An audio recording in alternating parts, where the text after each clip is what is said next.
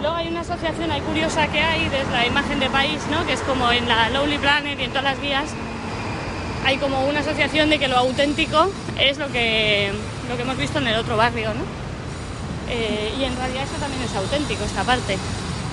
Lo que pasa que es una unos cambios, un proceso social que ha ido cambiando y la ciudad ha ido cambiando y entonces esta zona tiene otro tipo de, de urbanismo, otro tipo de arquitectura, aunque luego a lo mejor los alimentos son los mismos. o- pero yo creo que a lo mejor por eso también se, se lleva al turista a una zona determinada, pero también incluso las guías turísticas de los países de los que vienen esos turistas, no sé si me explico. O sea, tú te compras una guía y vas donde te dice la guía.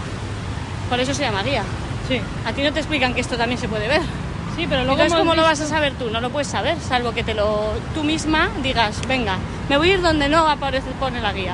Mm. Sí, pero que luego hemos visto en blogs y tal de gente que son creadores de contenidos ahora, que van ahí, ¿no? Como visitando los países. Nos hemos fijado bastante también en ese tipo de, de material o de recursos. Y al final, como la parte tradicional, esta parte de- más de los templos y todo eso, como que, que está en esa otra parte de la ciudad.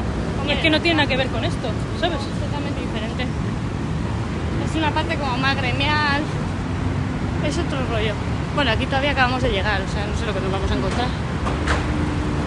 Pero de momento, a mí me parece que merece la pena cruzarse Bangkok entero y no solo quedarte en la zona de la guía.